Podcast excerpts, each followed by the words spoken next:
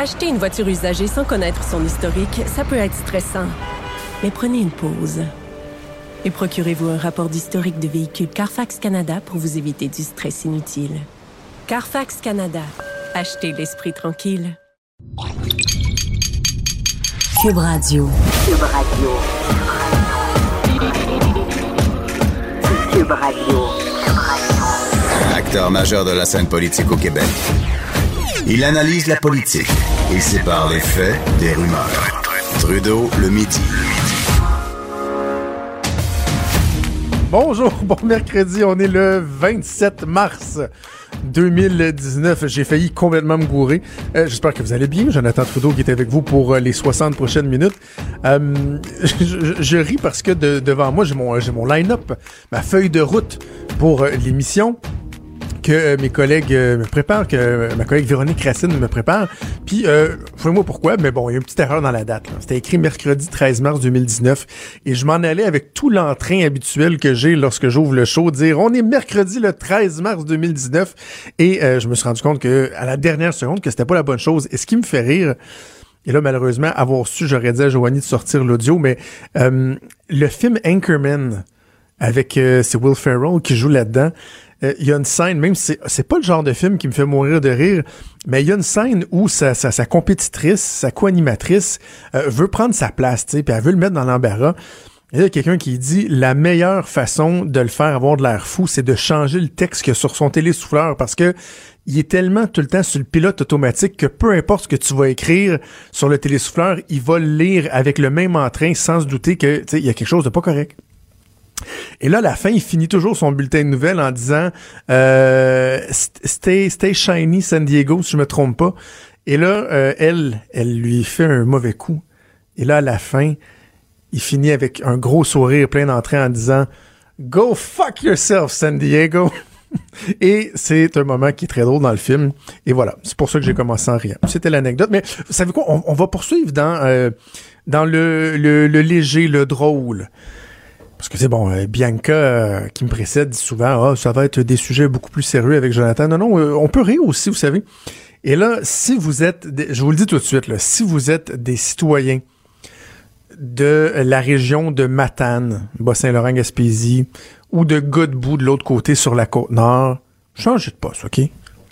Changez de poste pour quelques minutes parce que je veux tellement pas avoir l'air de rire de votre situation mais en même temps, un moment donné, ça finit par être tellement ridicule, cette saga du traversier entre Matane et Godbout, que ça devient une vraie blague.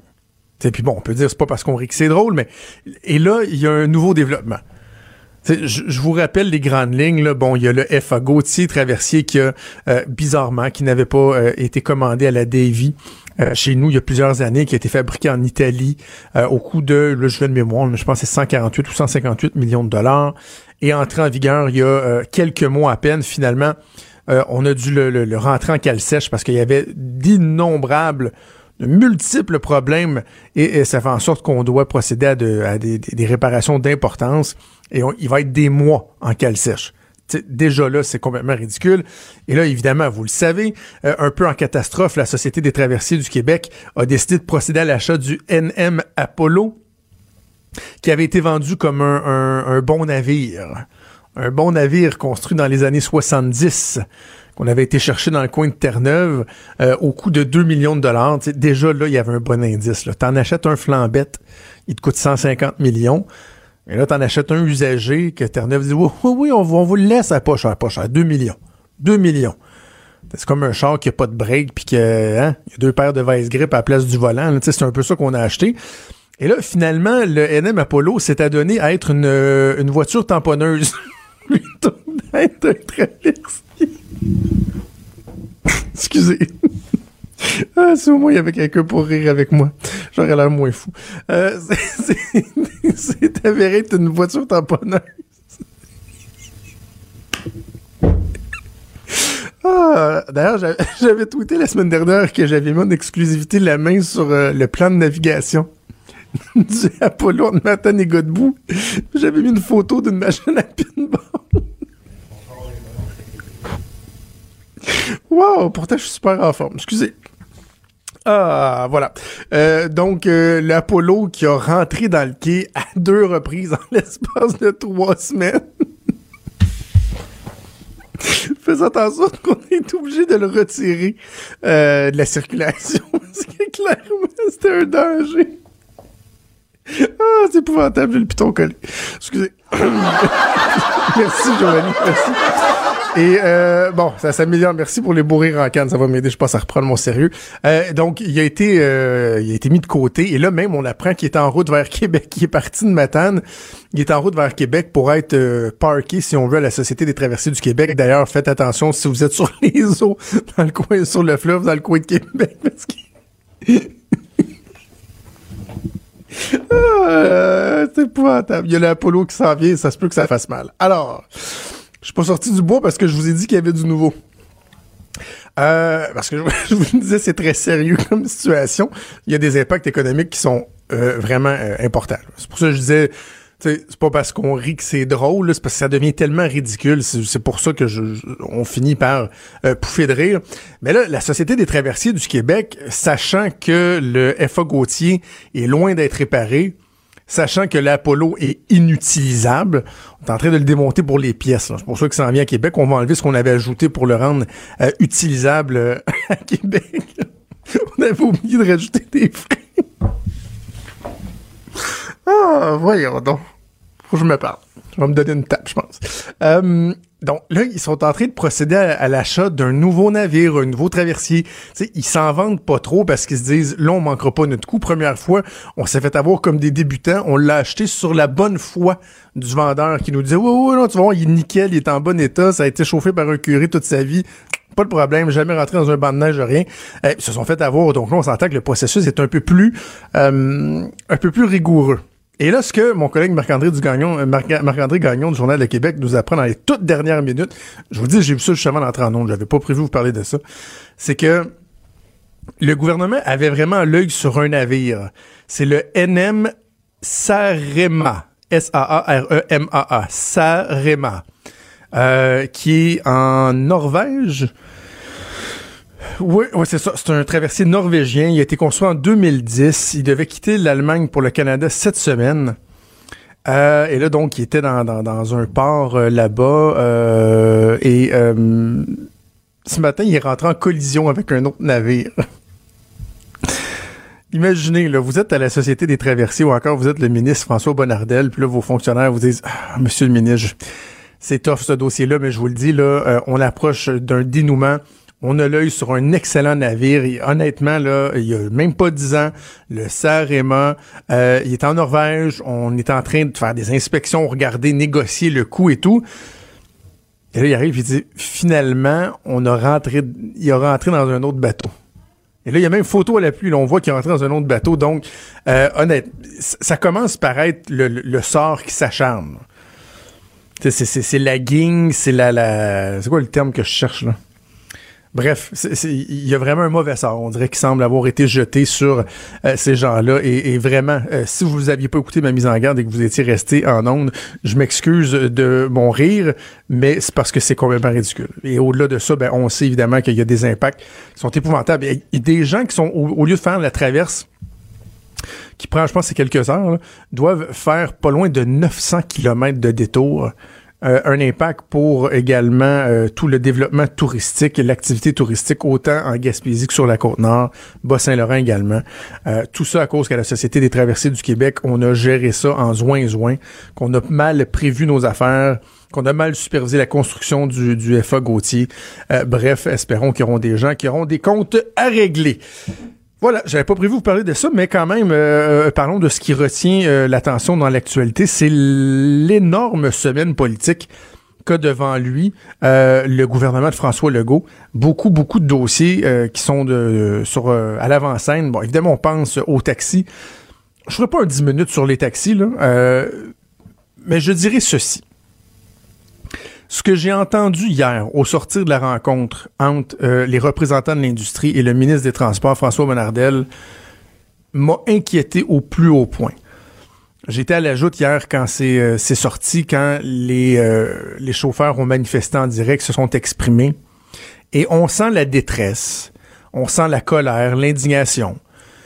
On la comprend, on fait preuve d'empathie, je pense, et quand je dis on collectivement, mais on est aussi conscient qu'il y a une limite à ce qu'on peut faire, il y a une limite aux responsabilités que l'État peut prendre face à la situation actuelle, et il y a surtout une limite à tolérer les menaces. Et là, je parle du porte-parole de l'industrie, Abdallah Omzi, qui euh, était un des, euh, des, intervenants qui a rencontré le ministre. Et hier, euh, a dit dans le fond que le désespoir pouvait mener très très loin et qu'en fait, il ne savait pas jusqu'où le désespoir pouvait mener. Donc, tu sais, lui, il dit non, non, moi, je fais pas de menace, là. Je suis pas en train de menacer le gouvernement. La seule affaire que je vous dis, c'est que ils, mon monde sont désespérés puis je les contrôle pas. Ce qui est totalement irresponsable. Est-ce que je jugerais Abdallah de ne pas contrôler tous les faits et gestes des gens de l'industrie du taxi? Mais non, pour la plupart, ce sont des travailleurs autonomes. Je comprends que c'est pas évident d'unir ces gens-là, d'avoir une seule et même position, de donner des, directives, si on veut, sur comment se comporter. Mais il y a quand même la, responsabilité d'aider, ou en tout cas de ne pas envenimer les choses. Et quand j'entends Abdallah Hamzi, alors que derrière lui, il y a des dizaines de chauffeurs qui l'écoutent, là. Tu sais, lui, il donne la mesure. C'est un peu le chef d'orchestre, finalement. C'est pas lui qui joue l'instrument, mais il donne la mesure. Et au lieu de donner la mesure, de dire, regardez, là, je fais un appel au calme aux, membres de l'industrie, aux chauffeurs, aux propriétaires, aux titulaires de, permis. La situation n'est pas évidente. On va continuer à se battre pour vous, à euh, euh, euh, revendiquer, à vous représenter, mais de grâce, tirez-vous pas dans le pied, parce qu'il y, a cet aspect-là, il y a l'aspect de la sécurité, là, tu sais, simplement parler, la sécurité des gens, les gestes qu'on peut causer, la violence, la désobéissance civile. Et il y a aussi l'aspect aidez-vous dans l'opinion publique parce que vous vous aidez pas en agissant comme ça. Alors, euh, j'ai trouvé ça pas mal déplorable de voir euh, le représentant de l'industrie du taxi. Et j'espère, j'espère qu'il a reçu un coup de fil de la police. Un petit coup de fil du SPVM ou la Sûreté du Québec qui dit là, je OK, il, se trame quoi, là? Euh, on a entendu un autre chauffeur, là, devant la caméra dire euh, ça va être gros, gros, gros, euh, des gestes radicaux. Là, bon, ça a l'air plus tranquille ce matin, mais est-ce qu'il y a juste un repli pour mieux foncer ou on est en train de comprendre que finalement, on s'aide pas tout? C'est pas comme ça qu'on va aller chercher la sympathie du public? Bref, je vous disais, grosse semaine pour le gouvernement Legault. On aura l'occasion euh, d'en reparler assurément, mais demain, demain, il va y avoir euh, dépôt du projet de loi sur euh, la laïcité. Aujourd'hui, il y a eu un, règlement qui a été déposé concernant les écoles religieuses illégales. Bon, on dit que c'est concernant l'enseignement à domicile mais on comprend que c'est particulièrement aux écoles religieuses illégales euh, auxquelles on s'attaque. Donc, le ministre Roberge qui veut s'assurer vraiment de mettre l'emphase sur les matières de base. Ça va devenir obligatoire et non pas juste fortement suggéré. Le français, l'anglais, les mathématiques, les sciences, euh, l'histoire. On dit qu'on veut pas empêcher les parents de faire de l'éducation à domicile, mais qu'on veut s'assurer, par contre, de fermer la porte à ceux qui pensent se servir de la loi comme étant une astuce pour ne pas se soumettre aux exigences du programme d'éducation. En clair, ceux qui disent Oh, check ça, oh, on s'en occupe là. Ah, un petit peu de maths d'algèbre français. On va faire ça à une heure par jour, là, trois jours par semaine. Puis le reste du temps, ah ouais, dans l'école religieuse pour enseigner uniquement la religion parce que la vraie école de la vie, c'est ça. Euh, dans des écoles qui sont illégales, qui sont pas reconnues par le programme du gouvernement, ben bravo et on va espérer euh, que ça va euh, réellement apporter des changements. Bref, beaucoup de sujets à vous jaser. On aura l'occasion d'en de, reparler un peu plus tard euh, dans l'émission. Pour l'instant, on va s'arrêter euh, quelques secondes et on va parler euh, de l'Église. Tiens. Cube Radio. Cube Radio, autrement dit. Trudeau, le midi. L'archevêché de Montréal qui a annoncé euh, vouloir mener une grosse, grosse, grosse enquête pour essayer de comprendre qu'est-ce qui s'est passé au cours des dernières décennies. Est-ce que des scandales de nature sexuelle, des prêtres euh, qui avaient des, des agissements euh, répréhensibles, est-ce qu'il y en a eu? Là, je viens de voir que le diocèse de Québec ici semble aussi vouloir emboîter le pas. On va en parler avec Alain Pronkin, que vous connaissez bien, qui est chroniqueur spécialisé en actualité religieuse. Bon midi, Alain. Oui, bonjour, Jonathan. Peut-être d'abord aller nous expliquer, je, viens de le dire en quelques mots, là, mais la démarche qui a été annoncée par euh, l'archevêché hier, euh, jusque, vous, jusque où on veut aller, quelle forme ça va prendre? Ben, ce qu'on va aller, un, il y, a, une démarche qui est très positive. On va chercher une juge à la retraite, la juge Trahan, qui va enquêter. Elle va enquêter sur quoi? Sur euh, ce qu'on appelle les, bon, les abus sexuels des prêtres vis-à-vis les mineurs.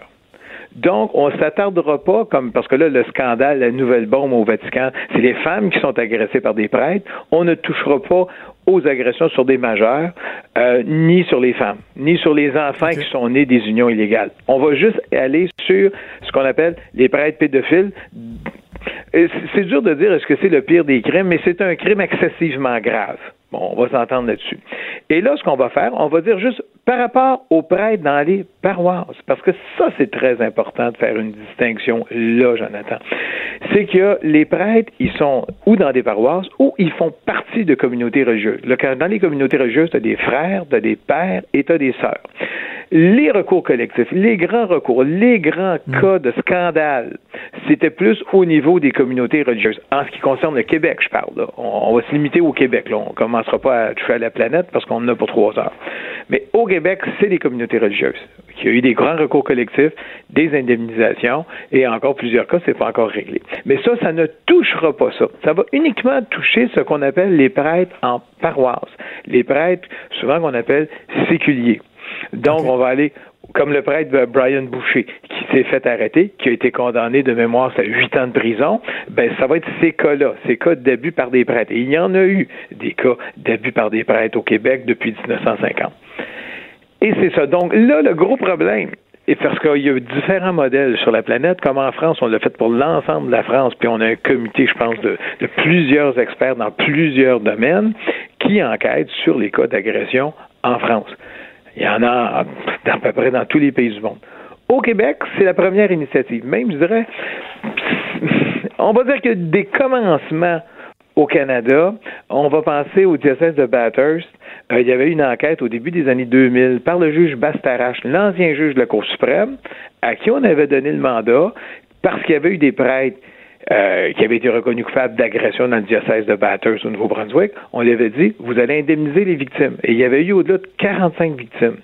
Et le juge euh, Battarage, l'ancien de la Cour suprême, avait dit, ben voici les indemnités que vous allez payer aux victimes. Et si vous n'êtes pas d'accord avec moi, vous pourrez toujours poursuivre aux civils. On disait ça aux victimes. Il y a eu un règlement, le juge Bassarage a demandé au diocèse de verser 7 millions. Ben, croyez le pas, Jonathan, il y avait un problème avec les assureurs, parce que les assureurs ont dit non, on, ne couvre pas ça. Et juste pour te donner une idée, on parle de 2010. L'an dernier, la Cour d'appel du Nouveau-Brunswick a condamné les assureurs à payer ou à indemniser euh, le diocèse. Donc, on s'en va dans des problèmes, Jonathan. Quand, vont penser les assureurs? Est-ce qu'on va dire, ben, tous ces cas-là, c'est prescrit, on n'a pas à payer? Est-ce que les assureurs vont dire, il s'agit d'actes criminels, on couvre pas le diocèse de Montréal? On, c'est jamais parce que ces gens-là qui vont parler, ils vont peut-être dire, hey, on peut-tu poursuivre aussi?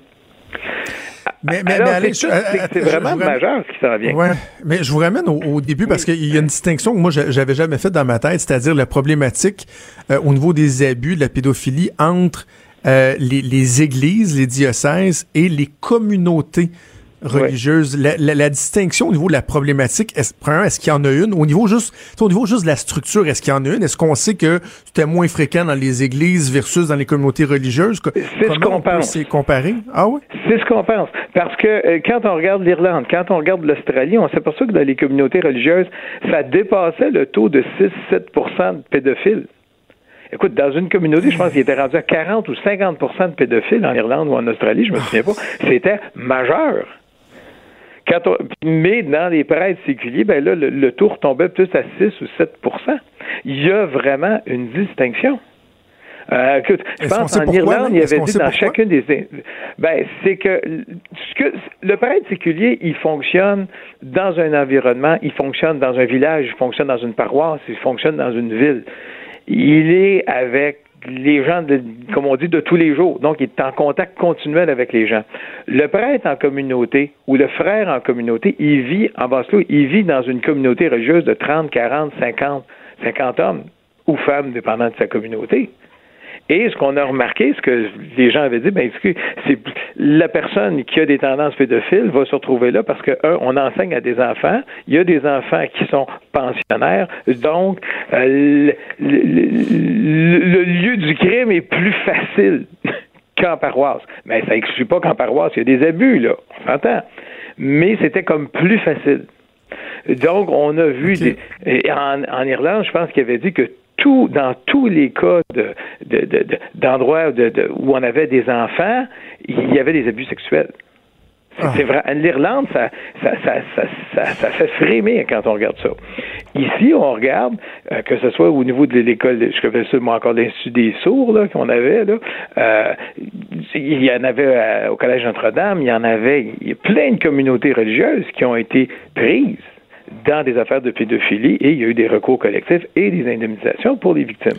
Bon, OK. Mais sur, la démarche qui est entreprise par euh, l'archevêché, il y a des gens qui questionnent le fait que c'est l'Église qui, dans le fond, est responsable de choisir qui va enquêter sur elle-même, comme quand la police enquête sur la police. Est-ce que là-dessus, on doit, on doit s'inquiéter ou il y, aura vraiment une objectivité optimale? Ben, je suis obligé de te dire oui, on doit s'inquiéter.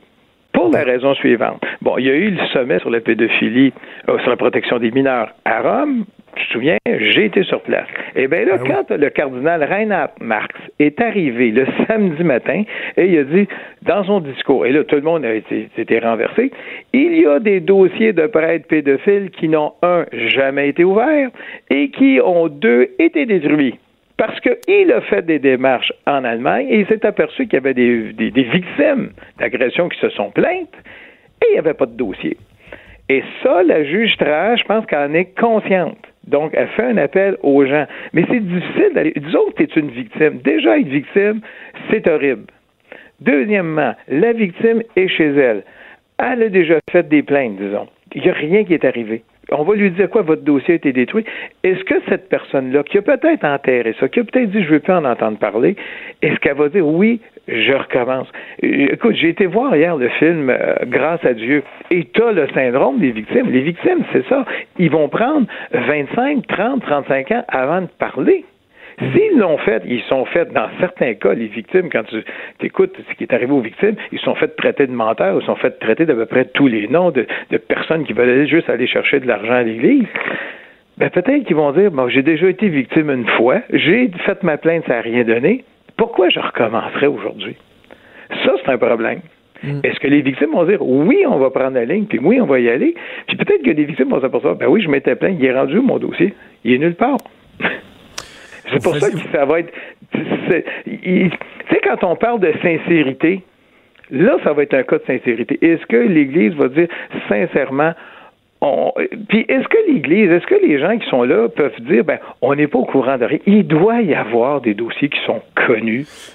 Parce que, parce que moi, Alain, je me questionne sur la volonté réelle de l'Église d'aller au fond des choses. Et euh, la semaine dernière, j'ai fait une solide montée de lait à l'émission en parlant euh, du cardinal Barbarin lorsqu'on a appris que le pape François a refusé la démission du cardinal Barbarin, qui a pourtant été condamné euh, à une peine de prison euh, pour avoir et donc été trouvé coupable d'avoir caché des abus qui lui avaient été dénoncés. Puis je me dis, tout de suite après avoir dit dans un sommet à quel point c'était épouvantable, qu'il fallait se pencher sur la question, il y a un cardinal qui est reconnu coupable et le, pape lui dit, non, non, comme s'il y avait un système de justice parallèle, là, tu sais, bénéfice du tout, non, non, je refuse sa démission. Je vois, la volonté, est-ce qu'elle est réelle? Ben, dans le cas de Barbarin, c'est qu'il a porté la cause en appel. Et le juge, et pas le juge, excuse, le, pape s'était déjà positionné en disant, il y a deux ans, puis il y a trois ans, Barbarin, la justice l'a quitté. Et puis là, il, s'est aperçu que non, et ça continuait. Alors là, il donne le bénéfice du doute, il va attendre le jugement en appel. Si l'appel casse tout en disant c'est prescrit, puis il n'y a rien à faire, ben là, le cardinal Barbarin va reprendre son, son poste. Parce que le cardinal Barbarin, oui, le pape a refusé sa démission, mais il s'est mis sur les, la touche, hein. Il dit il, a nommé quelqu'un d'autre pour s'occuper du euh, de l'archidiocèse de Lyon. Mais euh, la situation était là. Le pape est pris parce que le système de justice pour les cardinaux est différent d'un prêtre régulier, d'un prêtre séculier. Parce que pour un cardinal, il faut que ce soit la congrégation de la doctrine et de la foi qui s'en occupe. Il faut un paquet de conditions. Il faut qu'il y ait, je pense, le secrétaire de la congrégation qui juge.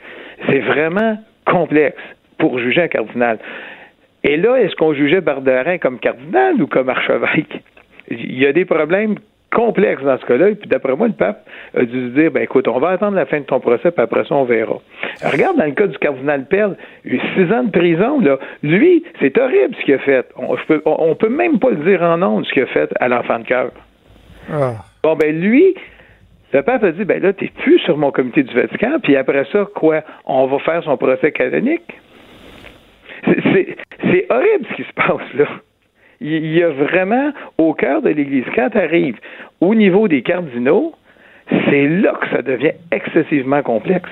C'est carrément un système de justice parallèle. Oui, tu as un système de justice euh, qui est en ecclésiologie, ça, un, système. C'est pour ça que le prêtre, je pense que tu avais l'évêque auxiliaire, M. Dowd, qui a dit ben, j'ai fait l'enquête sur Brian Boucher, puis on s'en va sur notre procès canonique. Parce qu'on va espérer que le gars dit parfait, euh, je, je défroque, je ne suis plus un prêtre, mais il s'en va en procès canonique. Le problème, et il est là, c'est que les procès canoniques qu'ils ont fait, on n'a jamais entendu parler que ce soit McCarrick, que ce soit le cardinal là, que ce soit tous les évêques, les archevêques, il y en a une liste là, euh, qui en finit plus, les évêques, est-ce qu'on peut avoir accès juste, on va commencer par ça, juste au procès canonique?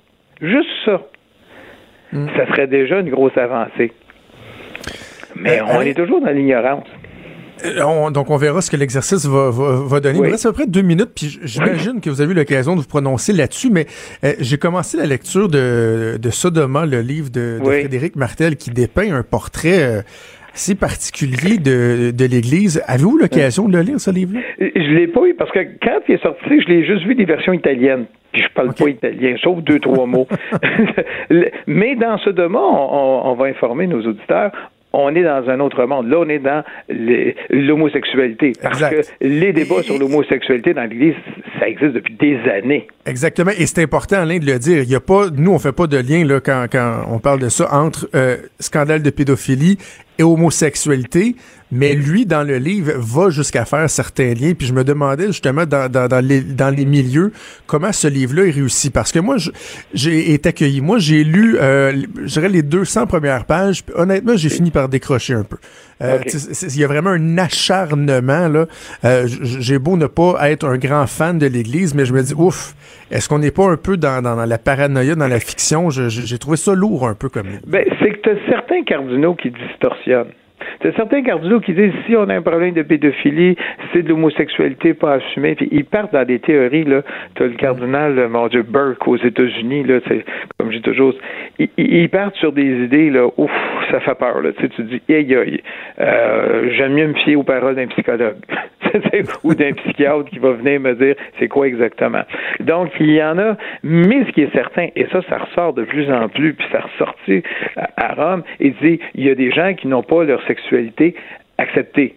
Donc, tu peux être homosexuel et prêtre. Ça, tu as 19 prêtres au Québec. Le curé Gravel, Lucien ah Lemieux, ben qui en ont parlé. On peut être homosexuel et euh, prêtre, mais célibat, chasteté. Ça veut dire, oui, je suis homosexuel, mais je fais rien. Ça veut dire que je peux être un hétérosexuel, mais je ne vais pas voir les jeunes filles. Tu sais, as des hommes mariés qui vont voir d'autres femmes. Bon, ben, c'est la même chose. C'est chasteté, tant qu'on est chaste. Mais tu as eu des débordements en Italie. Tu as, eu un prêtre qui a été mis sur la touche. C'était des orgies, cocaïne, tout ce que tu peux imaginer comme party, il l'avait. Puis au dernier conclave, puis je l'avais fait ressortir, tu avais même un cardinal qui était propriétaire d'un édifice à condominium où il y avait en bas le plus gros club euh, gay euh, avec euh, salon de massage de Rome. Et il était propriétaire. Donc, Allez, ce qu'on, ce qu'on va des scandales, t'en as des tas, mais on parle pas de pédophilie, puis il faut vraiment, vraiment faire. Ce qu'on va faire, Alain, je vous laisse euh, le lire, le livre. Quand ce sera fait, vous viendrez faire une petite chronique littéraire, tu sais.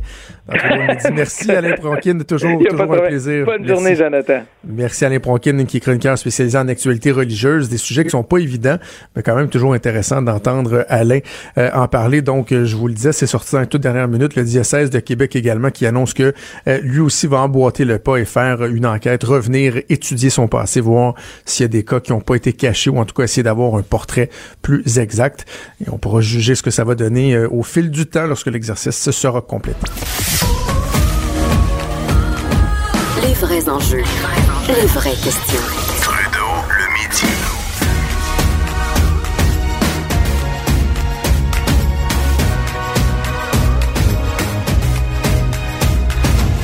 Radio. Comme à chaque mercredi, c'est avec beaucoup de plaisir que je retrouve notre historien Denis Anger. Bon midi, Denis. Ben oui, plaisir partagé, Jonathan, partagé avec plaisir. On a l'impression que le sujet cette semaine s'imposait Ah un ben, peu. hein. On hein. parle de l'actualité, les Ben, taxis. Ben oui. Les hein. taxis qui défraient la manchette. euh, bon. Et qui vont euh, la défrayer encore que quelques temps. Ouais, ouais, Euh, ouais, il faut dire que le taxi, c'est une, c'est une longue histoire. Hein. C'est ça, on va faire l'histoire du Ouais. taxi, euh, entre autres au Québec, notre sûr. historique ici, mais de façon générale, là, le taxi, là, on a l'impression que ça a toujours existé. Ça vient d'où? Ça mange quoi en hiver? Ben, ça vient du grec, hein. On regarde en étymologie, le beau mot, là, ça a les racines. euh, taxi, ça vient d'un petit appareil qui s'appelle le taximètre. hein. Le mot grec taxi, ça veut dire organiser et mètre mesure, donc une mesure bien calculée.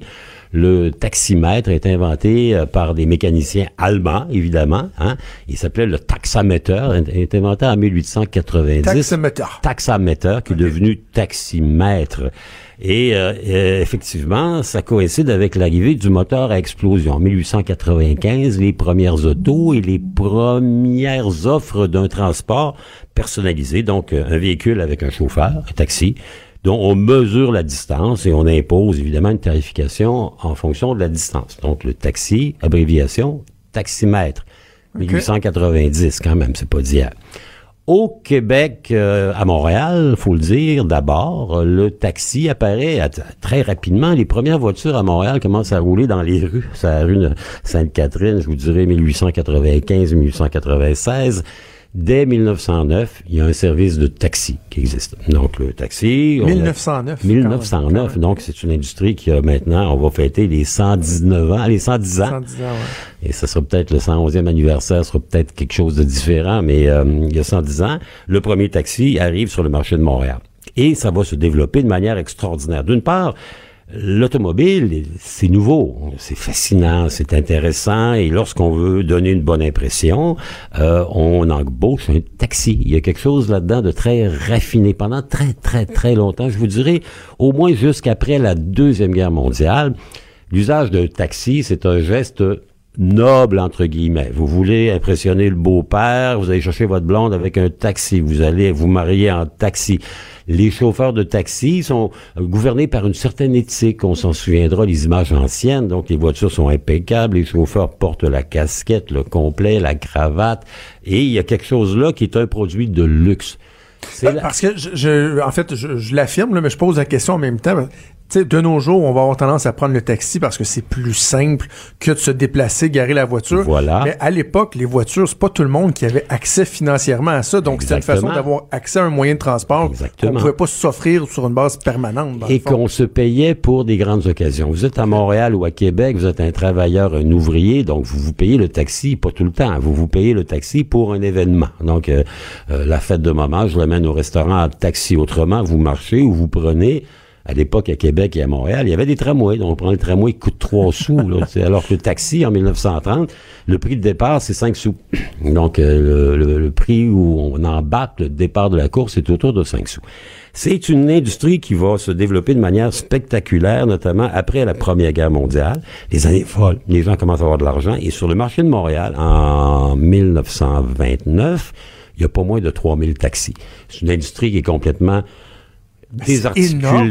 Ben oui, c'est fou. 3000 taxis à cette époque-là, quand on parle de quoi? 7000, là, je pense? Actuellement, il y a eu 8000 permis. Sur l'ensemble du permis. Québec, il y a à peu près 6000 propriétaires. Donc, euh, imaginez, il y avait... Mais c'est fou. Ben non, c'est sûr, c'était complètement 3000. démentiel, mais c'était n'importe quoi, le taxi. C'était vraiment euh, le monsieur qui, la fin de semaine, allait faire un peu de taxi. Il n'y avait pas de permis, il n'y avait pas de formation, il n'y avait rien. Donc, c'était vraiment souvent un revenu d'appoint hein, que l'on s'offrait lorsqu'on avait les moyens de s'offrir une voiture, puis on faisait du taxi pour payer la traite de la voiture d'une certaine manière. Avec la crise économique, bien évidemment, l'industrie va s'effondrer jusqu'à la Deuxième Guerre mondiale. Ensuite, après la guerre, ben, il y a des milliers, des milliers, des milliers de vétérans qui reviennent, qui n'ont pas de formation, qui n'ont pas d'ouvrage, qui savent pas où aller. Et notamment sur Montréal, il va y avoir une explosion de l'industrie du taxi. Pourquoi? Ben parce que euh, la métropole est en train de se développer. La guerre a fait en sorte que plein de gens sont venus dans les usines d'armement et les usines de fournitures militaires à Montréal. Donc, le grand phénomène de l'urbanisation du Québec vers Montréal et de l'espèce d'industrialisation montréalaise amène des gens qui vont se déplacer, qui ont des besoins. Donc, le taxi... C'est une concentration là, qui se Exactement. Fait, Il y a plus de monde. Mais, mais c'est curieux parce que c'est un phénomène vraiment unique à Montréal. En 1952, à Montréal, il y a 5000 titulaires de permis de taxi. Ce qui est énorme, énorme, énorme. La population de Montréal, à l'époque, c'est pas 4 millions, c'est moins de 2 millions, moins de la moitié de la population. Exemple comparatif, à Chicago, même, même année 1952, pour une population qui est trois fois supérieure à Montréal, il y a moins de taxis. Il y en a 3500 plutôt que 5000. Donc, il y a, c'est une espèce d'économie un peu, je vous dirais, grise, l'industrie du taxi. Donc, beaucoup de gens, à l'époque, sont des gens qui le font en surplus, occasionnellement, le soir, la nuit, les fins de semaine. C'est l'époque où Montréal est la, la capitale du vice d'Amérique du Nord. Hein. C'était l'époque du faisan doré, les grands bars, le Red Lake, les districts. Hein. Euh, le maire Drapeau, d'ailleurs, va faire une grande enquête dans les années 50 mm-hmm. pour faire un peu le ménage de Montréal. Et d'ailleurs, ce faisant, il va faire un peu le ménage de l'industrie du taxi. Il y a quelque chose là-dedans qui est un peu, euh, comment dire, à la fois attirant, interlope. Le taxi, c'est pas une entreprise organisée, ça l'a jamais été, jusqu'au moment où la ville de Montréal, la première, va imposer l'obtention d'un permis. Rappelons que le permis ne coûte rien à l'époque. Il n'y a pas de quota de permis, il y en a autant que l'on veut, puis on va vite monter à 5 000. D'ailleurs, c'est le maire Drapeau, Jean Drapeau, le grand-maire de Montréal, celui à qui on doit l'Expo 67, les Jeux olympiques, le maire Drapeau, le stade olympique, le rapport Malouf et la réponse qui est jamais venue, ben lui, il va dire, ça n'a pas de bon sens, il y a une, il y a une, il y a une patente là-dedans, donc on va limiter le nombre de permis de taxi. Donc, les permis qui se vendaient il y a un an encore sur le marché de Laval à 200, 225 000 dollars, à l'époque, il valait rien. Il fallait avoir un permis. Ça valait rien. on demandait, on faisait une demande, on disait, on est un bon garçon, j'ai une voiture, on t'offre un permis. Et le marché s'est créé par la suite. Donc, c'est le marché du taxi. Il y a des grandes époques. Dans 1952, à cause des vétérans qui, ne sachant pas faire autre chose, se mettent à faire du taxi 5000 permis, qui vont diminuer tranquillement, qui vont se restabiliser. C'est une entreprise qui est pas normée, qui est pas organisée. À l'époque, on n'a pas besoin d'avoir de compétences particulières. Il suffit d'avoir un permis de conduire d'avoir une auto, d'avoir quelqu'un qui travaille comme chauffeur sur la voiture. Et donc, ça explique pourquoi le profil des chauffeurs de taxi va toujours être celui de gens qui rentrent sur le marché du travail. Mm. Hein, c'est la première étape après le chômage, vous savez, l'aide sociale, le chômage. Puis quand vous commencez à travailler, faites du taxi un peu la fin de semaine, c'est un revenu d'appoint qui échappe largement à la, à la fiscalité. Ben à l'époque, il n'y a pas de, a pas de carte de crédit, il n'y a pas de coupon de taxi, on paye en argent. J'en parle dans ma chronique dans, le journal ce Exactement, matin. que j'ai lu? 72 millions euh, Revenu Québec. Que Revenu Québec euh, estime avoir perdu, imaginez qu'avant les contrôles en 1908, en 2008 ou en 2010, à l'époque on payait en argent. on voit encore aujourd'hui un oubli de démarrer le taximètre et ça se traduit souvent par une perte fiscale pour l'État. Est-ce que cet aspect-là, la difficulté de contrôler au niveau euh, fiscal, entre autres, c'est ce qui faisait que l'industrie était attrayante pour le monde interlope. Tout à fait. Il y avait deux volets. Il y avait ça pour le monde interlope, puis il y avait aussi le fait que le taxi, c'est le comment dire le trait d'union dans bien des villes. Il n'y a pas rien qu'à Québec, à Montréal, au Québec, au Canada, en Amérique, partout dans le monde. Le chauffeur de taxi, c'est un homme de la nuit, hein? donc il connaît euh, les bars fréquentables, ceux qui sont moins. Euh, le premier du mois, par exemple, il y a une tradition dans certaines familles euh, qui encaissent l'aide sociale, où c'est le chauffeur de taxi qui va chercher à la fois le chèque, le carton de cigarettes et la caisse de bière pour ne pas faire de caricature du tout. Il y a ce monde-là. Vous arrivez dans une ville que vous connaissez pas, vous voulez avoir des endroits où vous pouvez rencontrer des jeunes femmes ou des jeunes hommes, ben, le chauffeur de taxi, ils sont dans cet univers. Ce sont des gens qui vont fermer les bars à 3h30, 4h sur la Grande Allée ou sur la rue Crescent. Donc, c'est cet univers-là, un peu sombre, qui est dans une fiscalité périphérique, qui va faire du taxi quelque chose à la fois fascinant, attrayant, incompréhensif et souvent rébarbatif pour certains, d'une certaine manière. Ce qui est intéressant, c'est l'évolution, je vous dirais, des 30-40 dernières années. Donc, le taxi, les chauffeurs de taxi sur Montréal sont souvent des Canadiens français. Québec, essentiellement des Canadiens français qui ont pas beaucoup de sous, pas beaucoup d'éducation, il n'y a pas de formation préliminaire. Donc, ils vont avoir une auto, ils vont travailler, ils vont faire leur place. Très rapidement, le taxi va se déterminer comme une espèce d'entrée dans la société pour les gens qui arrivent. Et on a vu des vagues, évidemment, d'immigration qui euh, contribuent largement au profil actuel de l'industrie du taxi. Il faut pas être euh, un devin pour réaliser que, notamment sur le marché de Montréal, toute la période de l'après-Duvalier, on s'en souviendra, Baby Doc, Papa Doc, il y a eu une immigration importante de la communauté haïtienne qui a trouvé dans cette industrie-là un lieu d'accueil qui lui permettait de travailler, de gagner honorablement sa vie sans avoir à passer par des cours, des formations, etc. Vous avez ensuite euh, tout l'exode des gens qui nous venaient de hum, l'ancienne Yougoslavie sur le marché de Québec ici. Énormément de gens nous venaient de Bosnie, Herzégovine, de Croatie, de Slovénie, parce que souvent des gens arrivent ici. leur formation là-bas professionnelle n'est pas reconnue, donc c'est une porte d'entrée de premier recours que d'aller dans le taxi. Et on le voit encore aujourd'hui, notamment avec toute euh, l'immigration maghrébine, qui a des problèmes à faire reconnaître et qui s'est trouvé là-dedans. La reconnaissance des acquis, des, gens qui ont des formations, de très très bonnes formations professionnelles. Un avocat qui fait du taxi parce qu'ici, on n'est pas un médecin, etc. Donc c'est vraiment un lieu de premier refuge euh, où on va aller parce qu'on n'a pas d'autre choix. Hein. On a un problème à comprendre la langue, donc taxi moins moins mal, d'autant plus qu'avec le GPS, n'importe qui peut conduire n'importe quand. Donc, c'est une entreprise qui n'a jamais été policée policée dans le sens euh, réglementé euh, de manière importante. Un petit peu, bien sûr, les permis, les quotas sont venus ensuite. Les quotas ont créé de la rareté de l'offre et c'est ça qui a créé, qui a contribué, à créer la folie au niveau de l'augmentation mm. du prix des permis. Mais il y a pire, hein. Exemple, à New York, en 1910, en 2010 à peu près, le maire dit, on a dit, terminer les permis trop faciles, euh, l'arrivée de Uber, l'arrivée de, l'arrivée de Lyft. Ce qu'on a vécu ici, Car2Go, New York, même phénomène, les fameux taxis jaunes. Un permis de taxi jaune en 1904, en 2014 à New York se vend quelque chose comme 1 million 300 000 dollars américains. 1,3 Ouais, il y a cinq ans, c'est pas il y a des millions d'années. Savez-vous ce qu'il vaut aujourd'hui, le même taxi jaune au niveau de son permis? Non. 150 000. Ben voyons. C'est dix fois moins. Et là, l'État américain ou la ville de New York ou l'État de New York, il n'y a personne qui offre une compensation quelle que soit.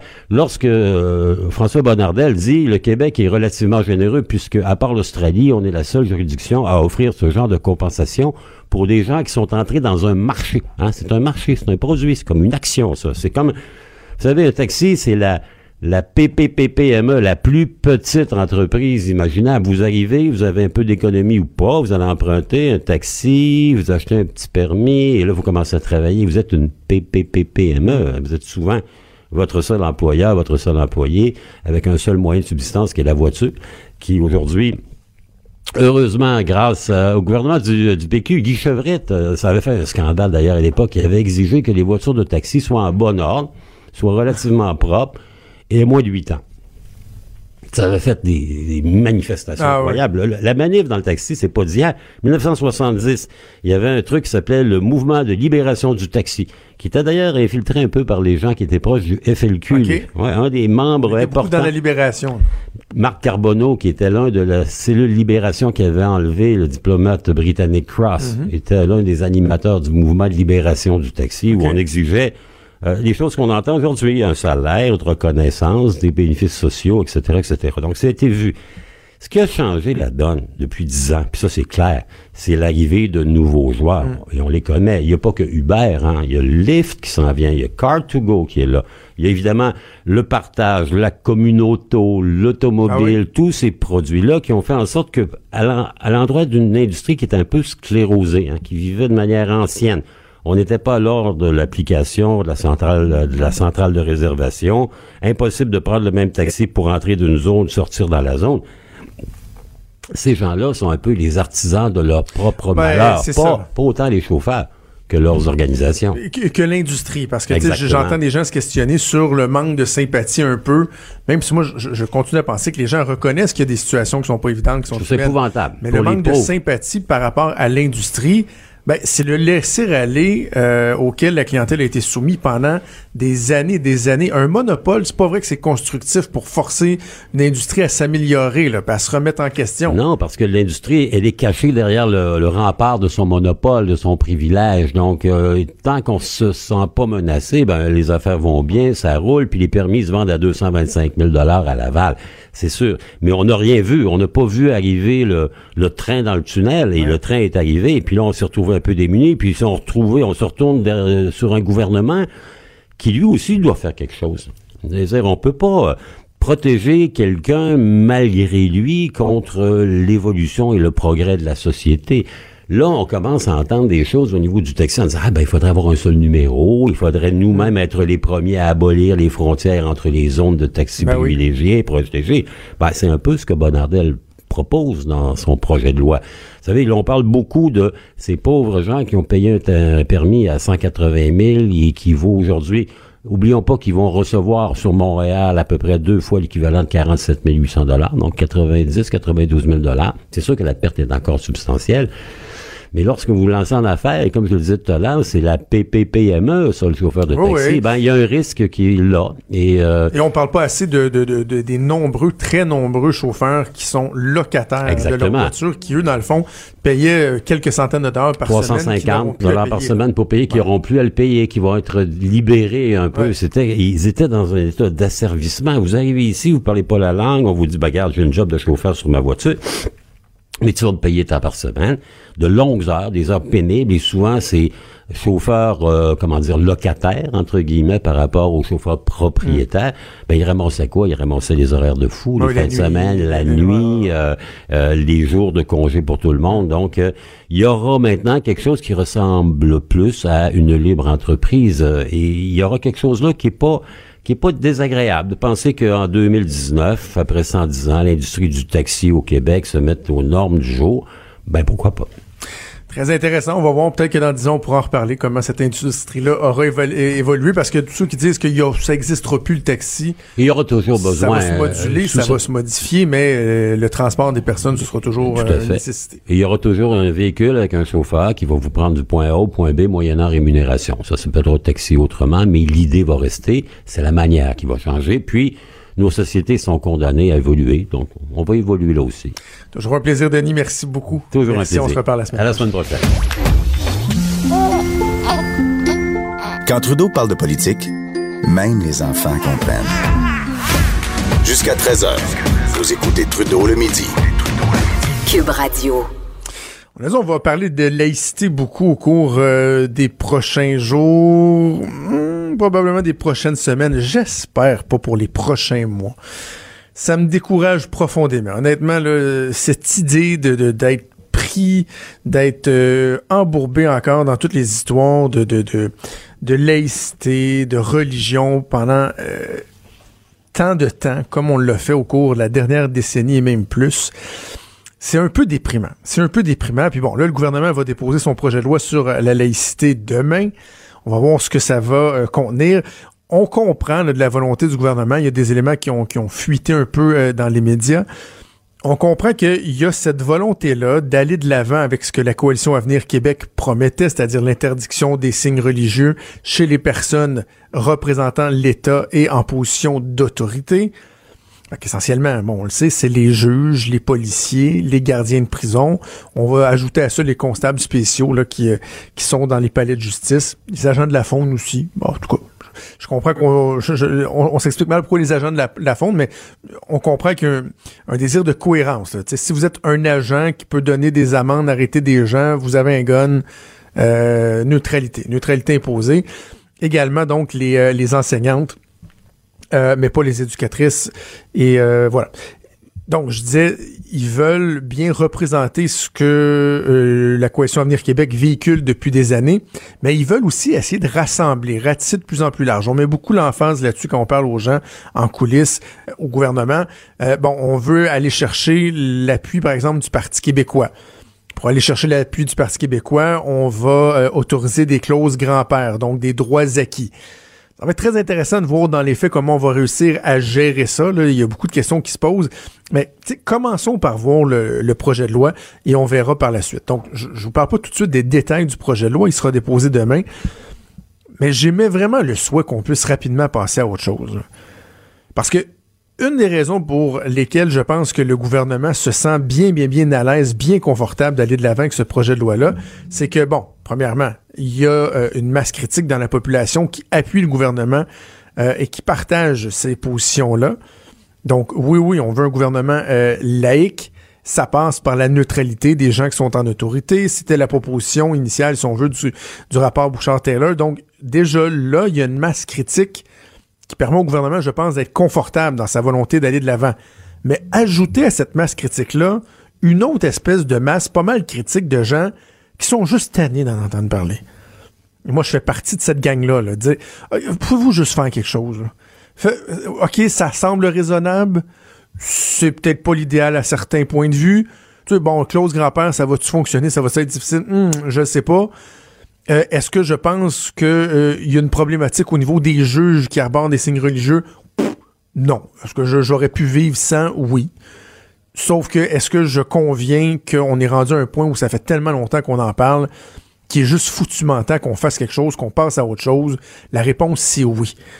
Et il y a bien, bien, bien des gens qui pensent comme ça. Et là, vous avez une autre frange euh, de la population qui dit « Ah, non, non, euh, liberté individuelle, multiculturalisme. » Mais c'est une minorité, ça. Et je pense vraiment que le, gouvernement se sent à l'aise euh, d'aller de l'avant et il veut pouvoir passer à autre chose.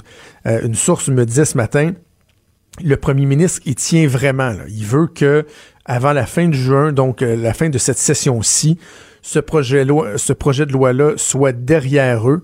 Même chose pour l'histoire des taxis, projet de loi sur l'immigration. Bref, ce qui était problématique, le gouvernement veut le mettre derrière lui pour se concentrer sur des questions plus importantes comme le développement économique, notre prospérité, les finances publiques, etc.